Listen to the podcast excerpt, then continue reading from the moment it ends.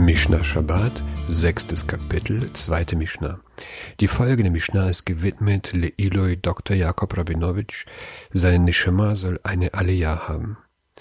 In der letzten Mishnah haben wir gelernt, mit welchem Schmuck eine Frau am Shabbat nicht ausgehen darf, weil wir befürchten, dass sie ihn am Shabbat zwei Meter weit tragen würde.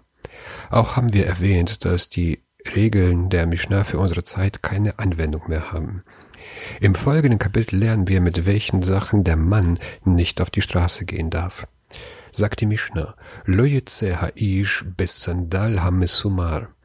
Der Mann darf nicht ausgehen mit Sandalen, welche mit Nägeln beschlagen sind. Der Mann darf nicht am Schabbat mit Sandalen ausgehen, deren Sohle mit Nägeln beschlagen sind. Der Talmud erzählt den Hintergrund dieses Verbots.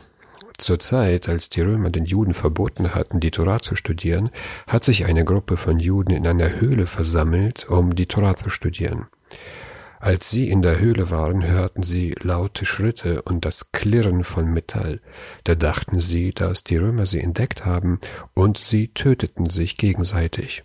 In Wirklichkeit aber betrat ein Jude die Höhle, und das Klirren von Metall stammte von den Nägeln seiner Sandale. Deshalb haben die Rabbiner es verboten, so eine Sandale am Schabbat zu tragen. Im Shulchan wird dieser Halacha nicht erwähnt, somit ist es für die Praxis heute ohne Bedeutung. Sagt die Mishnah weiter. Velo v'yachid bisman she'ein peraglo makkah auch nicht mit einer einzelnen Sandale, außer wenn er am anderen Fuß einen Schaden hat. Dem Mann ist es verboten, mit nur einer Sandale auf die, auf die Straße zu gehen, auch wenn die Sandale nicht mit Nägeln beschlagen ist.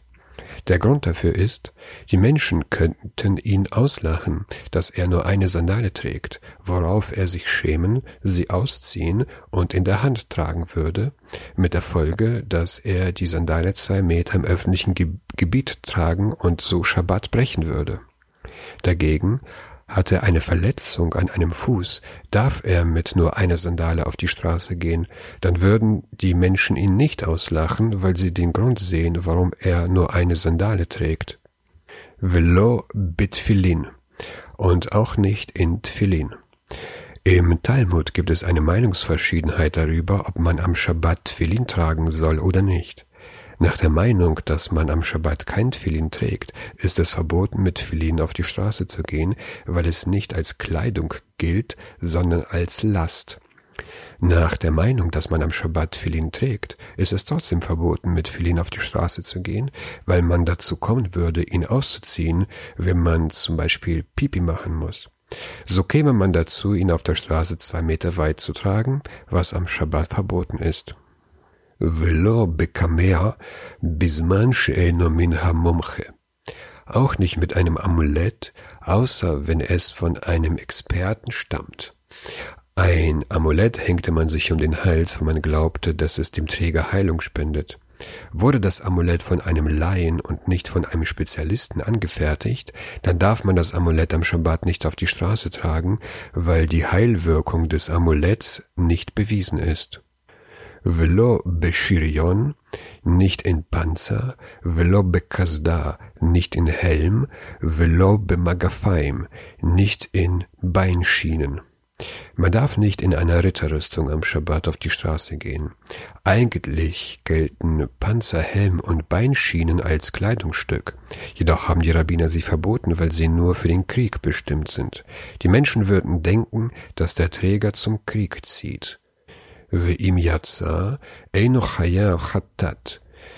Wenn er trotzdem damit ausgegangen ist, braucht er kein Chattat zu bringen.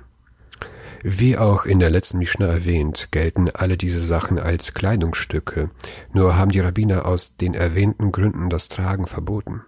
Weil das Verbot rabbinischen Ursprungs ist, ist man bei einer Übertretung nicht verpflichtet, ein Sündopfer im Tempel darzubringen.